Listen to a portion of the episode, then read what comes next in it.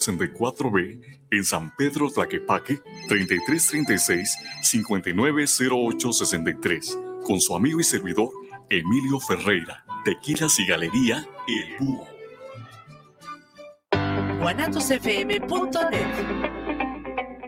Los comentarios vertidos en este medio de comunicación son de exclusiva responsabilidad de quienes las emiten y no representan necesariamente el pensamiento ni la línea de guanatosfm.net. Semillas JS presenta su programa Luz y Suelo, en donde hablaremos de temas relacionados con el campo y la ciudad. Comenzamos.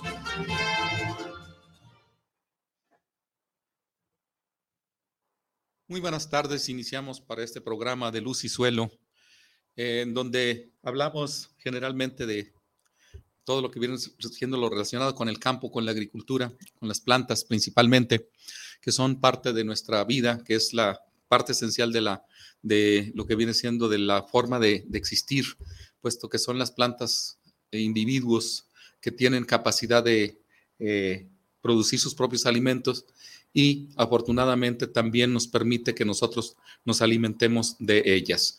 Y eso es lo, lo importante.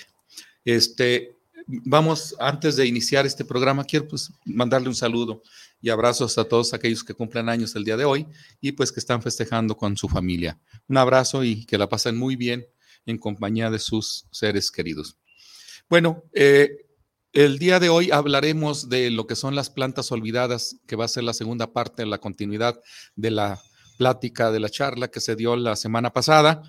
Y que es importante señalar que muchas de las plantas que se utilizaron en aquellos años, desde cuando inicia lo que viene siendo el aprovechamiento de todos los recursos naturales, y que tenemos este, una gran diversidad y que fueron utilizadas en su momento y que después fueron desplazadas por otras. Tal es el caso de aquella planta que hablamos la semana pasada, en donde en Europa será una de las plantas con mayor este, énfasis y éxito. Sin embargo, este, cuando eh, llevan el cultivo de la papa a Europa, pues desplazó completamente a esta planta y, fue prácticamente olvidada. Nosotros, si, concebimos este, la naturaleza como algo de lo más bello que hay de forma escénica, de forma paisajismo, como paisajismo, pero eh, si, si, miramos, si observamos, si eh, vemos en detalle, pues hay mucha, muchas plantas que vale la pena este, recordar que fueron en su momento eh, plantas que llevaron a, a, dar vida en, a las poblaciones y que ahora ya las hemos este, borrado del mapa o no les hacemos mucho caso.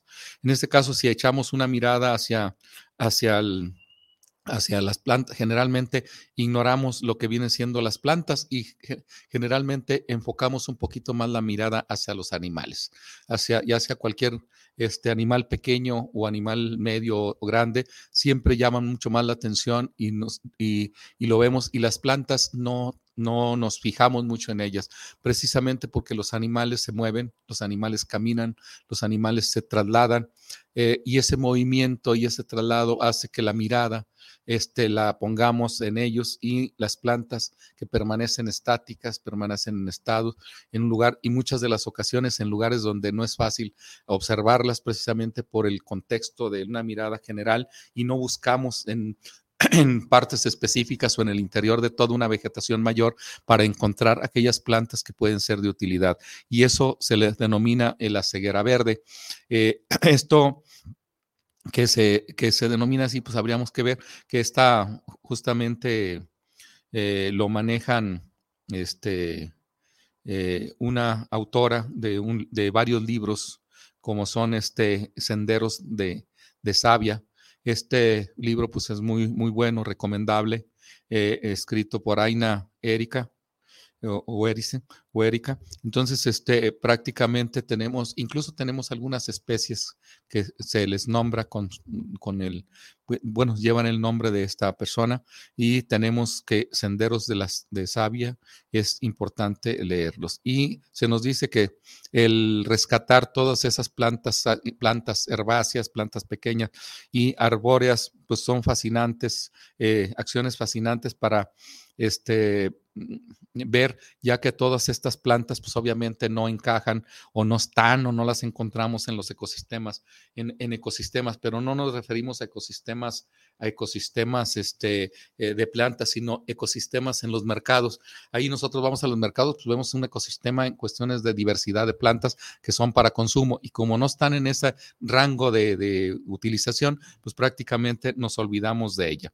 Y esta el, al no ver esta naturaleza verde, pues realmente, pues tenemos problemas el que no eh, eh, relacionemos esas plantas eh, con lo que viene siendo alimento, porque fueron en un momento utilizadas, pero actualmente ya pensamos que ni existen y que pudo haber sido muchas de ellas prácticamente ya están extintas. Sin embargo, pues este es importante señalar que hay que enamorarnos o hay que estar enamorados de lo que viene siendo el reino vegetal, porque es uno de los primeros que aparecen en la tierra, principalmente el reino vegetal es el primero que existe.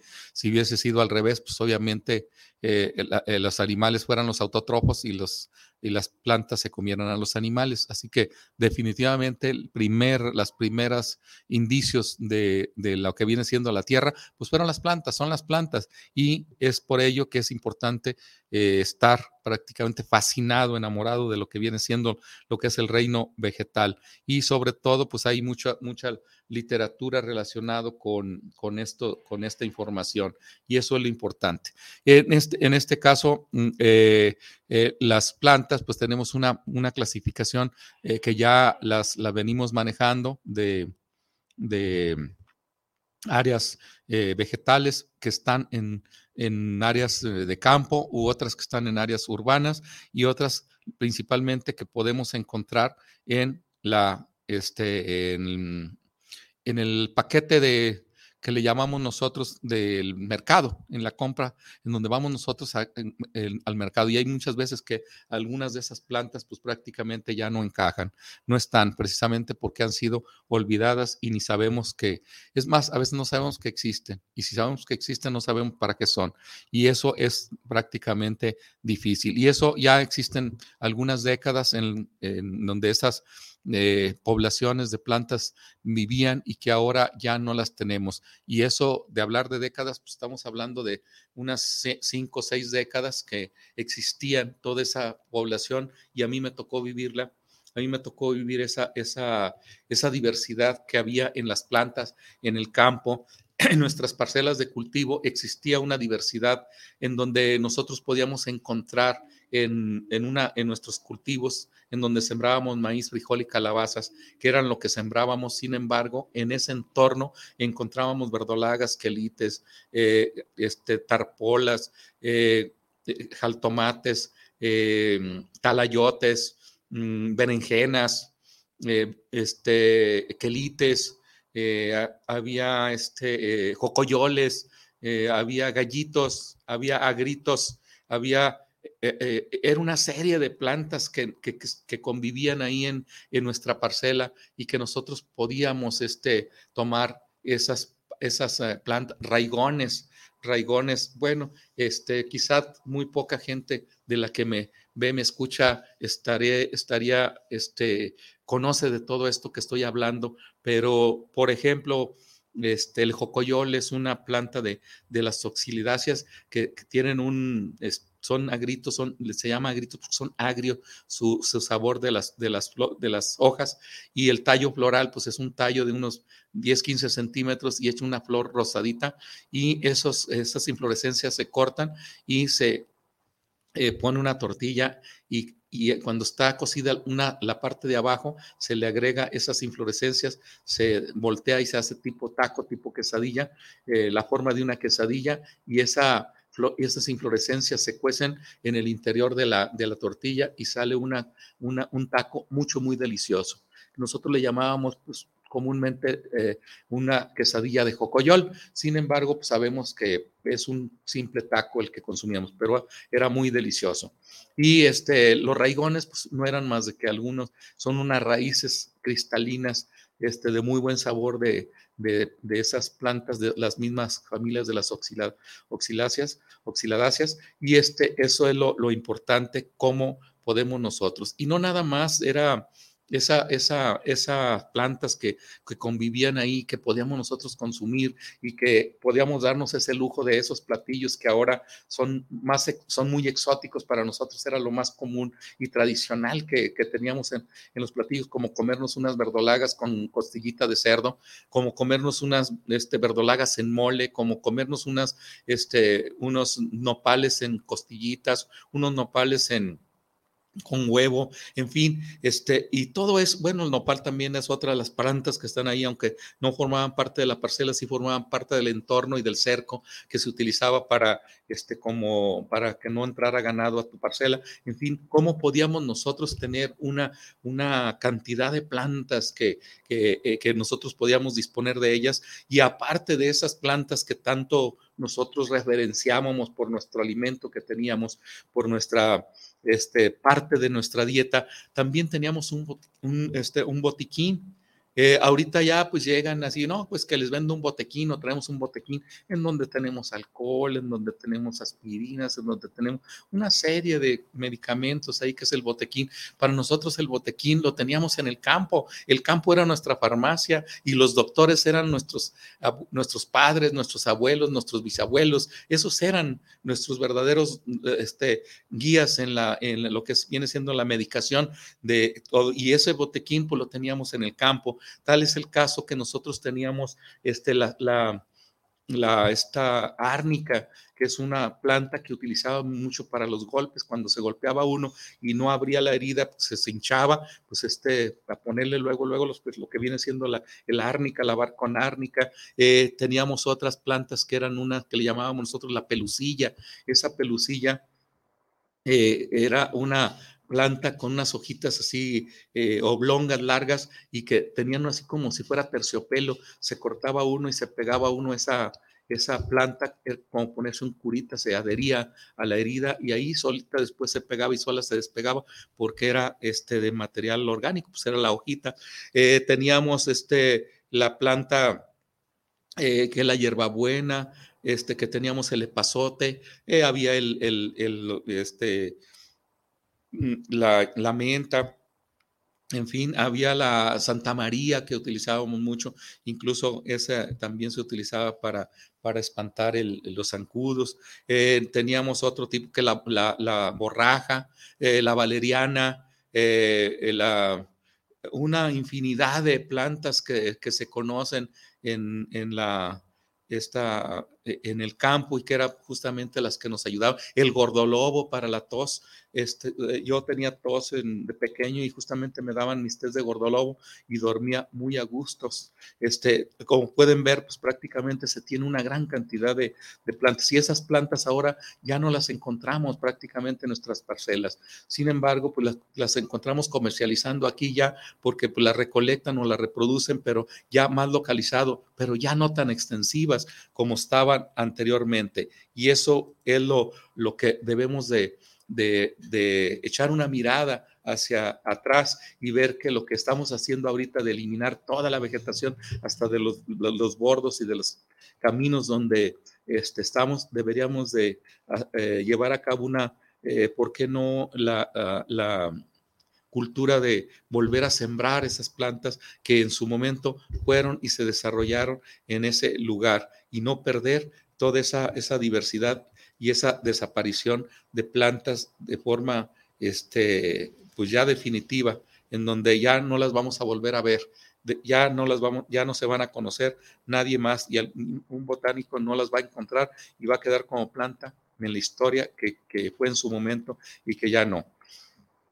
Es, importante, este, eh, no nada más eh, lo vemos también como alimento y como botequín, también lo vemos en leyendas. Hay plantas que tienen su leyenda, hay plantas que tienen historia, hay plantas que definitivamente se tienen, son eh, con unas características fascinantes para ello y sobre todo también ornamentales que nos pueden dar una situación de paisajismo y todo lo demás, como son principalmente árboles que son de perennes y esos eh, que, tienen un poquito más de vida y podemos nosotros tener como parte de nuestro entorno. Eh, eh, en este caso, pues podemos, hablar que hablar una, de una cultura hacia los, seres humanos en las mismas escuelas que se implementen senderos de, de, para viajar en cualquier lugar que tengamos nosotros y que podamos manejar toda esa, esa diversidad como parte del senderismo, como parte del sendero y como parte de una cultura de lo que podemos, de lo que podemos ver. En este caso, eh, eh, hay plantas que pasaron a la historia y que me tocó ver aún todavía una planta aquí en, en, Chapala, eh, en donde se le llama la sidra. Esta sidra o sidro es un árbol que es prácticamente el ancestro de, las, de los limoneros en donde se producen los frutos con aspecto de limones, pero le llaman limones dinosaurios, el limón dinosaurio. Este limón dinosaurio es el limón, el limón este, o, lo que viene siendo la sidra o sidro, que es un limón bastante grande, que tiene un sabor característico. A mí me encanta esa, esa planta. Este, mm, mi intención es eh, multiplicarlo y reproducirlo y volverlo a, reconsiderar, puesto que este material en, que llegó a, de lo que viene siendo desde el Himalaya a las partes del Mediterráneo y acabó con, por, este, por ser un, un fruto de gusto o todo que se ofrecía en los banquetes de los reyes, logrando prácticamente por su aroma este, espectacular y un sabor que los cítricos denominan eh, que, que, esto, este sabor que dominó prácticamente el mundo y se dispersó por todo ello y que es, un, es una planta que ya prácticamente es olvidada. E incluso la persona que lo tiene ahí en Chapala quiere deshacerse de él, de su, de su lugar donde lo tiene porque no le encuentra mucha utilidad, pero realmente es una de las plantas legendarias que este, puede, puede utilizarse este, para ello. Eh, también eh, eso, otro de las plantas que se tienen, otro de los cultivos que se, que se han olvidado, es uno que se le llama lo que es la calabaza de agua eh, o calabaza del peregrino. esta, esta calabaza de agua, se le llama a, un, a una planta que, este, eh, que, que, se cultivaba originalmente hace 9.000 años y hace 9.000 años esta planta se cultivaba y se consumía.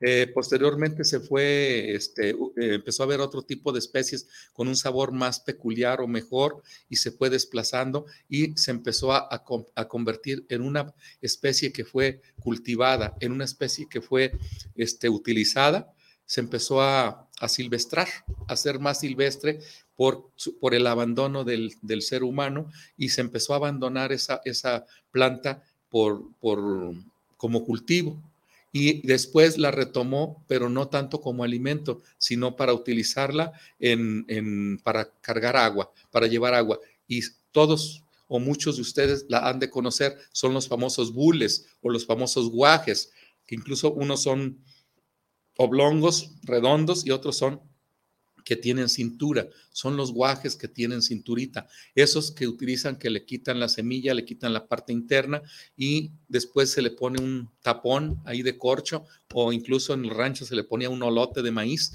para cerrarlo y ahí transportaban su agua ahí llevaban su agua para, para consumir durante el día. Este, esa calabaza de agua, o también denominado el peregrino. ¿Por qué de agua? Porque ahí cargaban el agua. ¿Por qué el peregrino? Porque era el que llevaba esa calabaza para llevar su, para llevar su, su, este, su agua. Y sobre todo, ¿por qué este, eh, puede llevar el agua en esa y por qué no lo llevan en otro recipiente? ¿Por qué, ¿Por qué, no lo llevaban en otro, en primer lugar, porque no era fácil conseguir otro recipiente como actualmente los tenemos. Actualmente tenemos de plástico, de aluminio, de acero inoxidable, de, eh, en fin, de aleaciones y de todo lo demás. Tenemos recipientes, pero en aquel tiempo pues eran únicos. Pero, que, pero tiene una característica muy peculiar esos guajes, esas calabazas de agua o esos esos eh, eh, calabazas peregrinas. Tienen este, la cubierta y la corteza muy gruesa, muy, muy este, es muy este, ancho su, su espesor, pero la característica peculiar es que en la parte de arriba es hermético, o sea, no se, no, no se filtra el agua, no se tira el agua. Y eh, después de la capa, es una capa delgada hasta cierto punto como 3, 4 milímetros, los otros que son un centímetro y medio hasta dos centímetros, es una, una especie de corcho, una especie de corcho, una especie de hielo seco una especie en donde eh, esa, esa capa que está eh, en el interior, cuando se hace, cuando, cuando se le echa el agua, se le echa el agua, esa permanece fresca, si le echas y permanece calientita, si es que le echas así, es como un termo, porque es térmico precisamente por ese aislamiento de esa parte, de esa estructura. Pero para evitar que se amargara el agua, para evitar que se amargara el agua, eh, lo, curaban, se cura ese, ese guaje, se cura esa calabaza, se le quita la parte de la punta donde va a quedar el tapón, donde va a quedar la tapa, y se le agrega agua con cal, que le llaman, hay que curtirlo, hay que curarlo. Y le echaban agua de cal y lo dejaban hasta por 24 horas esa agua de cal y la cal prácticamente este, sellaba los poros y le quita el sabor amargo. Después, posteriormente, echan el agua y ya, ya estando curado ese, ese, guaje, pues tomaban el agua y no había problema.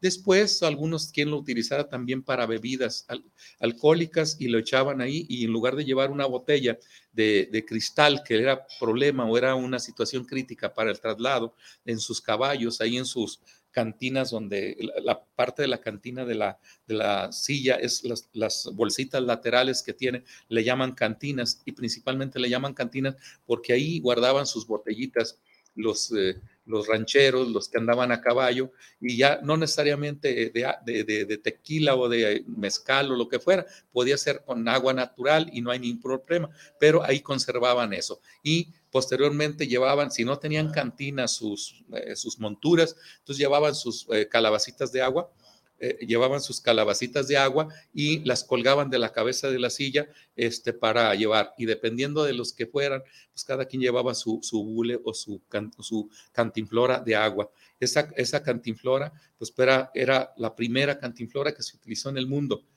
E, es, fue de ese, de ese tipo de calabaza o ese tipo de, de, guaje que hoy le llamamos. Sin embargo, este, muy poco se hace, muy poco se sabe de este tipo, excepto algunos que se comercializan como este, artesanía, que son unos guajes pequeñitos, que son los que más éxito tienen como para, para utilizarlos así como adorno y este, ya muy poco se cultiva para este, eh, venderlo como, como cantinflora o como este, transportar agua de ese sentido. Y había otros guajes un poquito más grandes, más anchos, que no tenían esa, cinturita y se cortaban, se cortaba una parte de la de lo que viene siendo eso, se metían las tortillas recién hechas, también se curaba con cal, se metían las tortillas recién hechas ahí al, interior de ese, y una vez que se llenaba, se tapaba con una servilleta en la parte de arriba y esas, esas recipientes se los llevaban. Entonces podía cocinar, podía,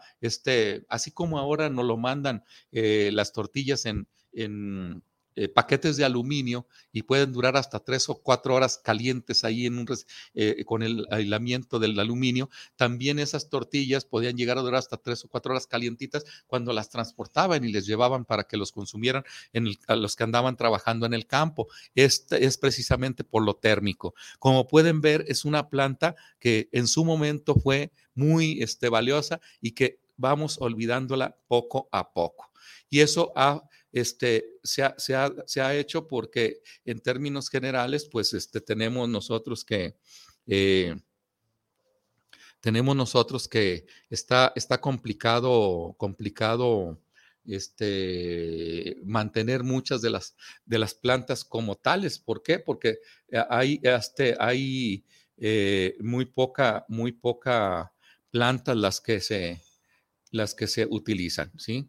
Esa es la, la, forma que tenemos. Eh, la adaptación ahora también tenemos que la agricultura, este, vamos a ver que eh, es importante señalar, es importante señalar que aquí se, se, puede utilizar mucho también porque ha habido este, mucha desinformación, vamos a decirlo así. Estaba buscando alguna, una, una que, me, me, que me llamó mucho la atención, en donde eh, eh, debemos de utilizar eh, la utilidad de este, en primer lugar, dar a conocer, dar a conocer las características, dar a conocer las bondades para que haya interés y retomar.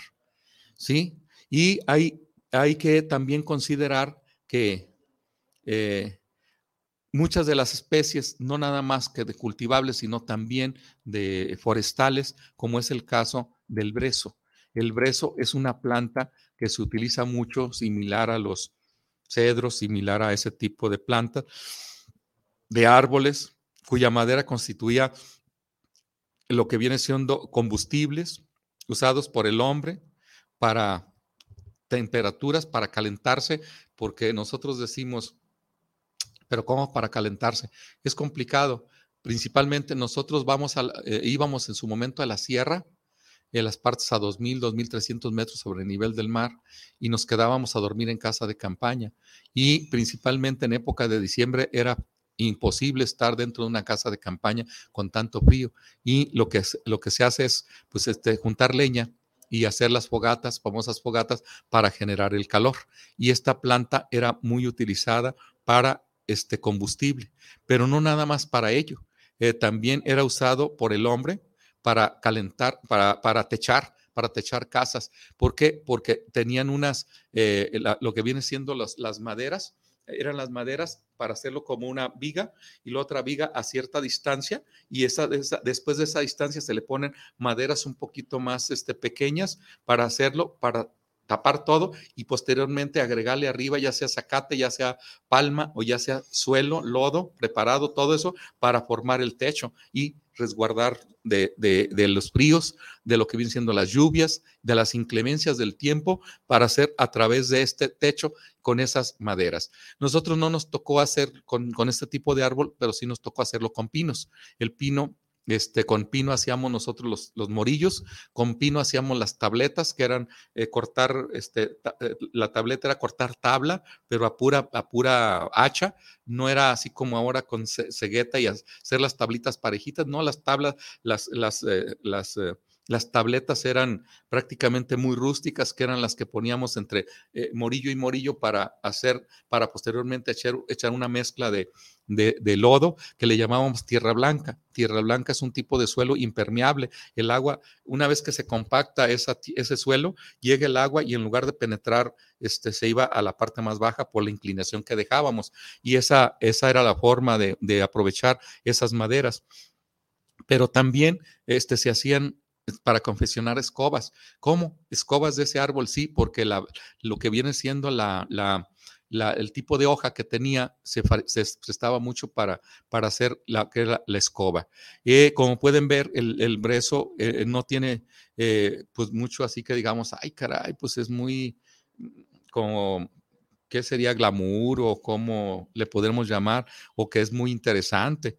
Eh, sin embargo, pues estas en su momento tuvo que ver, este, mucho que ver para que muchos de las, de las, de las personas salieran de, una crisis este, de, de, vivir en condiciones desfavorables, le favorecía gracias a la construcción de este tipo de, madera y eso es justamente lo importante. Eh, eso, es justamente lo, importante que, se cuenta.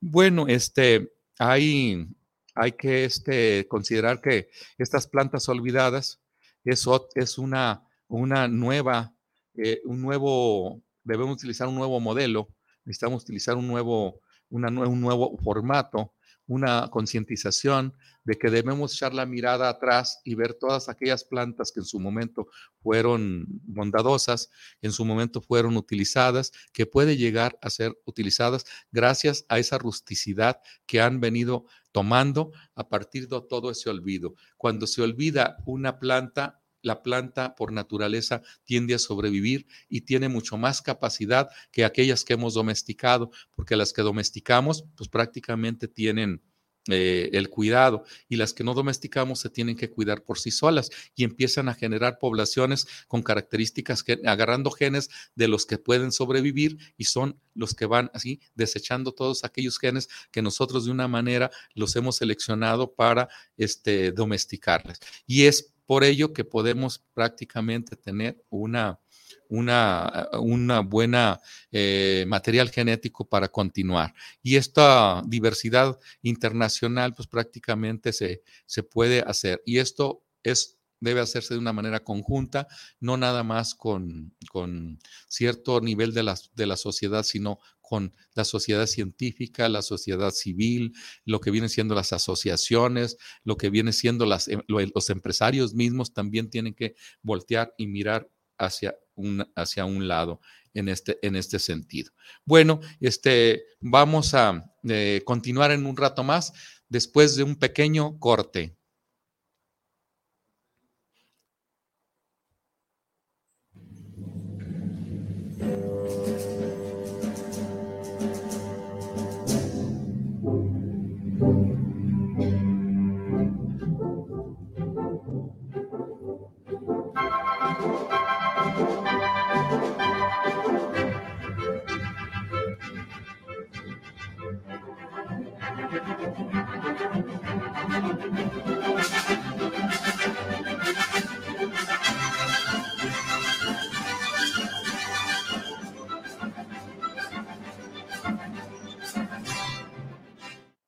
Esta semana en la Hora Nacional rendiremos homenaje a uno de los actores más brillantes del cine, la televisión y el teatro mexicano, Ignacio López Tarso. Conoceremos su trayectoria y seremos parte de un legado que ha sido inspiración para varias generaciones de actores y actrices. me paso la vida son un poco más Somos sus amigos Fernanda Tapia y Sergio Bonilla. Te esperamos en la hora nacional, el sonido que nos hermana. Esta es una producción de RTC de la Secretaría de Gobernación. Gobierno de México. Viviendo lo Divino, un programa donde encontrarás herramientas e información para tu desarrollo personal y espiritual. Nueva emisión los miércoles a las 9 de la noche en guanatosfm.net y la fanpage de Viviendo lo Divino. La prevención patrimonial no es un juego. Por ello, en Amasfac, Asociación Mexicana de Agentes de Seguros y Fianzas AC, creamos valor con agentes profesionales de seguros y fianzas certificados. Acércate a tu agente profesional certificado en Seguros de tu Estado. Contáctanos en www.amasfac.org.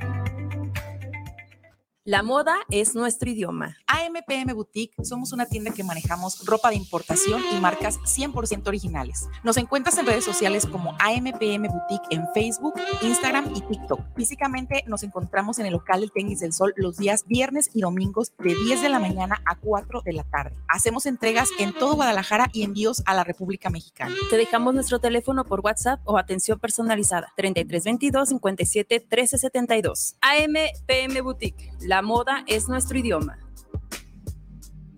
Casa Aramara, un lugar mágico en el tradicional Tianguis Cultural en Guadalajara, frente al Parque Agua Azul. Visítanos y encontrarás cuarzos, armonizaciones, esencias curativas, lectura de cartas y mucho más. Te esperamos todos los sábados de 10 de la mañana a 4 de la tarde. Casa Aramara, donde te recibimos con los brazos abiertos.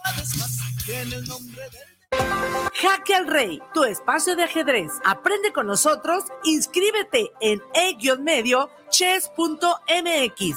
Ven, juega y disfruta de nuestras deliciosas hamburguesas, pizzas, pan y café. Te esperamos en Nicolás Romero número 290, entre Garibaldi y Reforma, Colonia Santa Tere, Guadalajara, Jalisco. Jaque al Rey, tu espacio de ajedrez.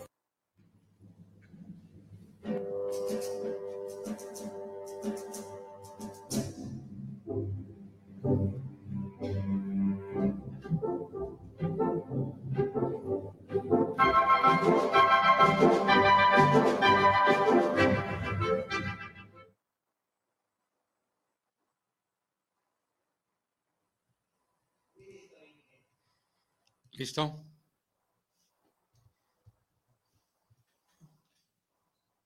Ok, bueno, este, vamos a ver quién nos ha Dice aquí Andrés Alvarado, saludos para el programa desde Texas.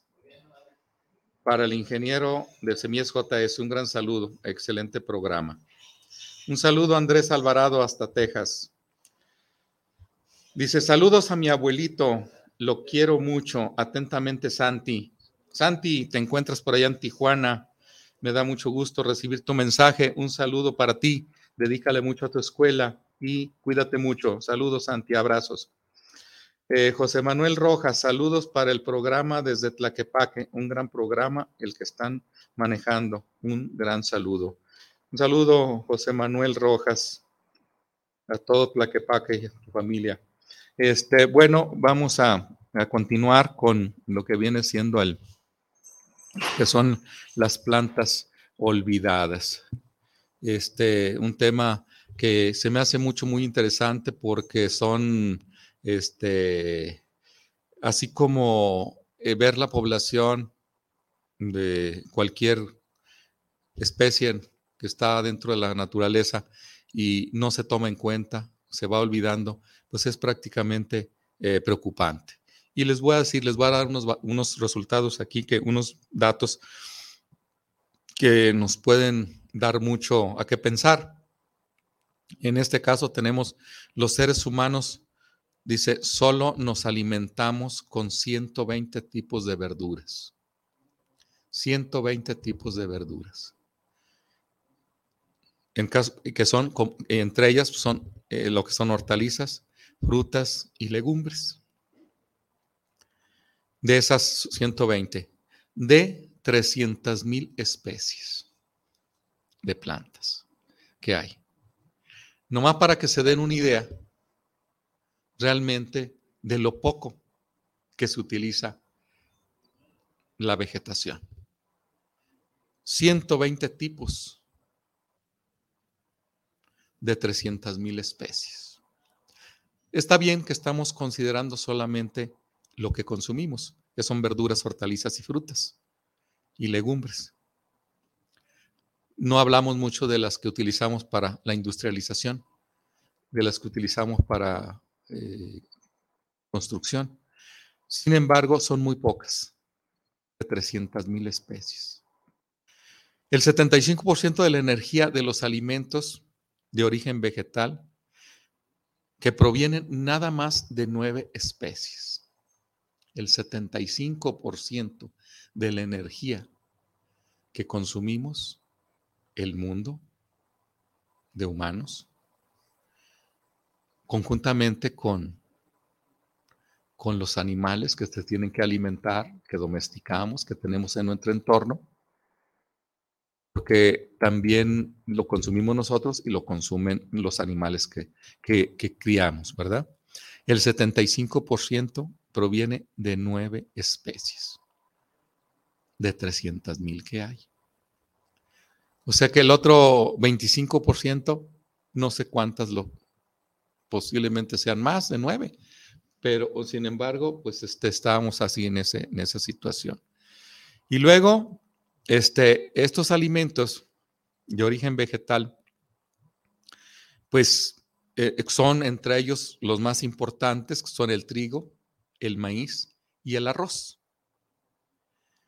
Y el arroz, que son los, los principales este, eh, granos. Y si nosotros hablamos del trigo, el maíz y el arroz, estaremos hablando de ese 75% como el 80%. O sea, ¿cómo se va reduciendo a tres especies? A tres especies nuestra alimentación. ¿Y qué ha provocado? ¿Qué nos ha llevado a que tengamos nosotros esta, esta situación? Pues nada más y nada menos que es una agricultura intensiva. Es una agricultura que se ha manejado en intensidad que se ha manejado expansivamente y que va arrasando con la mayoría de los cultivos porque son los prioritarios y son los que dependemos de estas especies para alimentar el mundo. Y eso, este tipo de agricultura es la que ha arrasado con todas esas grandes este, eh, eh, diversidad que tenemos. Y, y una de las grandes preocupaciones que tenemos los que conocemos, los que entendemos, los que tenemos ese panorama que podemos ver, son prácticamente los cambios climáticos que provoca este aumento de, estos cultivos intensivos, de estos cultivos este, expansivos, y traen consigo un cambio que es el cambio climático. ¿Cómo se viene dando y se acelera el cambio climático? El cambio climático siempre ha existido, pero nosotros lo estamos acelerando, lo estamos llevando al límite.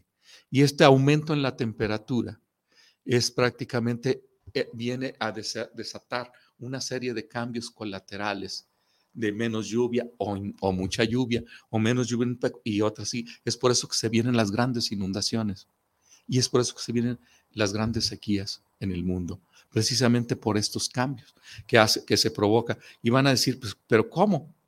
¿Cómo, cómo es este, e, esa, esa, e, e, ese cambio lo puede provocar los cultivos? Pues sí, porque cada vez se va cultivando más necesitamos de más alimento y esa superficie que se va utilizando para producir esos alimentos va desplazando y está desplazando otras áreas que son prioritarias, en, donde aparentemente no tiene nada que ver, la área boscosa.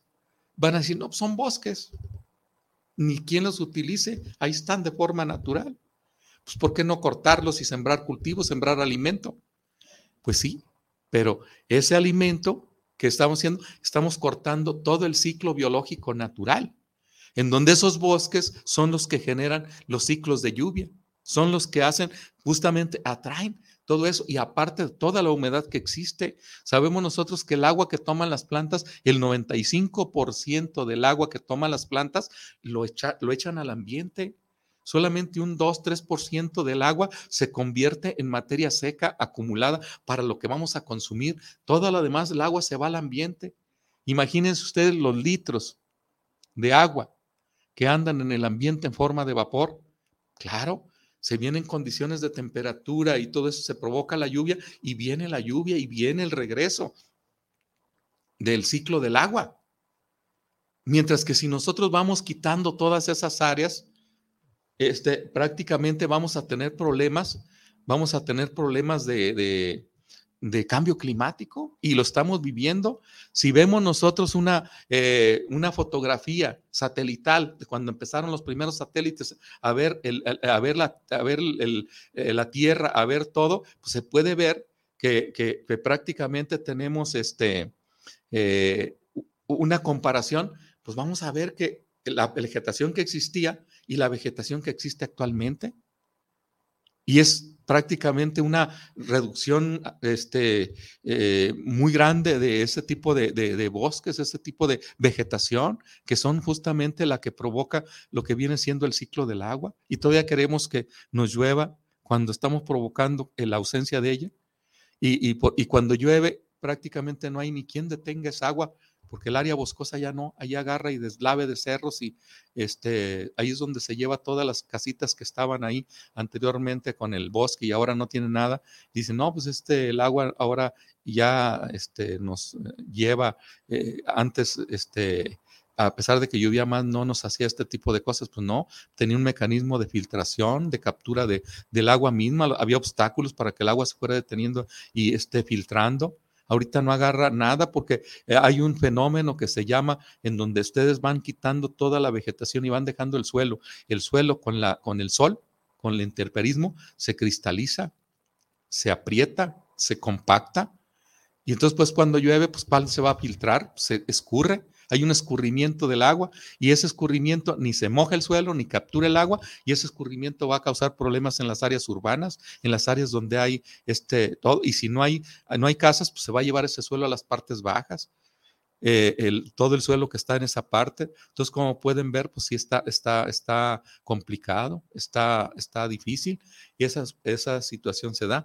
La adaptación de las plantas olvidadas son especies que están hasta ahorita infrautilizadas, no las hemos estado utilizando y es importante prácticamente este, iniciar con una o sea, una redomesticación, porque ya fueron domesticadas en algún momento, fueron utilizadas en algún momento y que pueden llegar a ser utilizadas de nuevo o volverlas a domesticar, porque ya se fueron, ya se hicieron silvestres, se asilvestraron a través de los años de olvido, a través de los cientos de años que se olvidaron y que puede ser este, así. Y esa agricultura eh, este, extensiva y expansiva, pues se tiene que moderar para darle paso a todas aquellas plantas que vienen a tomar de nuevo este, espacios que habían perdido y que son nutritivas, que son para eh, de usos, diferentes usos que se puede tener, incluso medicinales, de construcción, de alimento. Eh, todas esas especies prácticamente esconden un potencial que, no lo tienen otras plantas que actualmente eh, tenemos, con esos mecanismos de adaptación a los cambios climáticos, precisamente porque tienen esa característica de mecanismo de defensa, porque así lo han logrado, así han logrado sobrevivir a esas condiciones a través de los cientos y miles de años. Entonces, esa, esas características son las que nos pueden llegar a, rescatar y a, minorar, a, este, a amortiguar estos cambios climáticos que vivimos gracias a esas plantas que nosotros olvidamos y que ellas lograron adaptarse a estas condiciones, como son este, plantas con tolerancias a enfermedades, con tolerancias a esto y con tolerancias a qué. Esos genes que son de resistencia a plagas y enfermedades, ahí están, de lo cual reduciría el uso de pesticidas. Y esos pesticidas nos van a traer consigo una situación este, de, de recuperación de aquellas plantas que están en, que, eh, que ya son muy susceptibles. Eso es lo, lo, lo, importante. Entonces, como pueden ver, pues tenemos que hacer mucho por esas plantas olvidadas. Bueno, este, aquí cerramos esta, esta charla con respecto a las plantas olvidadas, porque quiero este, dedicar también un tiempo, un poquito de tiempo, porque eh, vamos a tener un evento eh, el 19 y 20 de, de octubre en el Centro Universitario de Ciencias Biológicas y Agropecuarias, lo cual vamos a tener un congreso, un congreso nacional, el primer congreso nacional de, semillas, eh, que consiste en, una asociación eh, que se llama Semilleros Mexicanos Unidos, Asociación Civil, la cual somos una organización de, empresas semilleras nacionales y que estamos trabajando en pro de la, eh, de la autosuficiencia alimentaria, produciendo híbridos de alto rendimiento a menor costo y más adaptados a nuestro, a nuestro país. Y queremos hacer ese evento, el cual los invitamos a los productores, a todos los productores de México, este, que puedan asistir, eh, no, no excluimos a ninguno, para que nos visiten, para hacer este congreso y que conozcan a la CEMUAC, a, a los Semilleros Mexicanos Unidos, que estamos trabajando para, para México. También vamos a desarrollar el sexto foro de transferencia tecnológica en el ámbito de semillas. ¿En qué consiste? Aquí la Universidad de Guadalajara ya ha hecho cinco foros atrás cada año para eh, en donde eh, se da a conocer la transferencia de la tecnología que ahí se genera. En este caso relacionado con variedades e híbridos de especies. Y ahí se demuestran, pues tenemos de jitomate, algunas variedades de jitomate, de tomate de cáscara, de sorgo, de maíz principalmente, y en donde algunas empresas nacionales también tienen ahí sus materiales para demostrar, para hacer esa, para que conozcan esa transferencia tecnológica de que se generan las universidades y que la pueden aprovechar los productores, de tal forma que están invitados todos los productores. Pero no nada más es para productores, también para estudiantes de las carreras de agronomía, de los institutos tecnológicos, de los posgrados y todo lo relacionado con el campo, con la, la agronómica, también están invitados a participar. Es un evento gratuito. Este, va a haber conferencias, va a haber recorridos de campo y este, algunos talleres que esos sí van a tener costos, son específicamente para empresas, pero que ahí se, se tienen y que en esos talleres pues, son específicamente para empresas, pues tenemos este, los talleres de eh, este, germinación estándar y vigor, y específicamente en el cultivo de maíz y la caracterización varietal con fines de registro y derecho de obtentor. Entonces, eso es lo que, lo que estamos ofreciendo y los invitamos para el 19 y 20 de octubre en el Centro Universitario de Ciencias Biológicas y Agropecuarias. Ahí los esperamos a partir de las 8 de la mañana hasta las 3 de la tarde eh, eh, en ambos días. Bueno, ahí los esperamos este, eh, están prácticamente invitados y pues este, esperemos que nos acompañe principalmente este, productores, porque son prácticamente para los que está hecho estos congresos, para que conozcan, para que apliquen estas nuevas, estos, nuevos, estos nuevos materiales, para que tengan buenos rendimientos a un menor precio. Bueno, ahí los esperamos. Eh, José Manuel Rojas, saludos desde la Quepaque. Ah, ya habíamos manejado eso. Dice, ingeniero eh, eh, Rodolfo Mora, saludos para el programa desde Caleras, Colima. Este, un saludo a un servidor. Eh, pues, ingeniero, pues, este, muchas gracias por sus comentarios. Siempre nos acompaña en este programa. Y pues, un saludo para este, Caleras, Colima y específicamente o especialmente para el ingeniero Rodolfo Mora. Gerardo Oviedo, saludos para el programa. Saludos desde Querétaro para el programa. Saludos al ingeniero, un servidor. Eh, Manuel Rojas, saludos desde Tlaquepaque para el programa. Saludos, este, eh, desde Tlaquepaque para el programa de Semillas JS. Bueno, este Semillas JS pues es una este, empresa que produce híbridos de maíz amarillo, híbridos de maíz este, híbridos de maíz este, eh, blancos para las zonas de subtrópico y que son de alto rendimiento. Son materiales que prosperan en condiciones, este, desde condiciones este, medios eh, eh, críticas, pues porque tenemos también materiales tolerantes a sequía, tenemos materiales con doble propósito para grano y forraje, eh, contamos también con materiales para alto rendimiento, eh, de grano blanco específicamente, y pues este, eso nos permite cubrir las necesidades según, según quiera el agricultor. Y esto es prácticamente lo que, lo que se viene determinando en esta, en esta empresa. Y pues quiero señalar que es una empresa netamente mente mexicana, es una empresa que se, eh, que se fue este, formando eh, a través de, de, los materiales genéticos que se desarrolla la propia empresa y aún potencializando con otros materiales como son del, del CIMIT, del Centro Internacional de Mejoramiento de Maíz y Trigo, que es también generador de líneas puras y formar nuevos híbridos, eh, tomando líneas del, del CIMIT con la con la empresa. También se tienen los materiales del INIFAP, que es otra institución del gobierno, que también generan materiales que a través de la venta de sus semillas básicas, pues nosotros como empresa podemos comprarlos, podemos reproducirlos y podemos comercializarlos. Como pueden ver, pues tenemos prácticamente una, una eh, gama de, de materiales que son diversos y esa diversidad genética o esa diversidad de materiales nos permite este, estar dentro del mercado para aquellas, para todas las condiciones de nuestro, de nuestro país, que también es muy diverso. Bueno, no me resta más de que despedirme, agradeciéndole aquí al ingeniero Israel en controles y nos vemos el próximo martes a la misma hora y en el mismo canal. Muchas gracias y hasta pronto.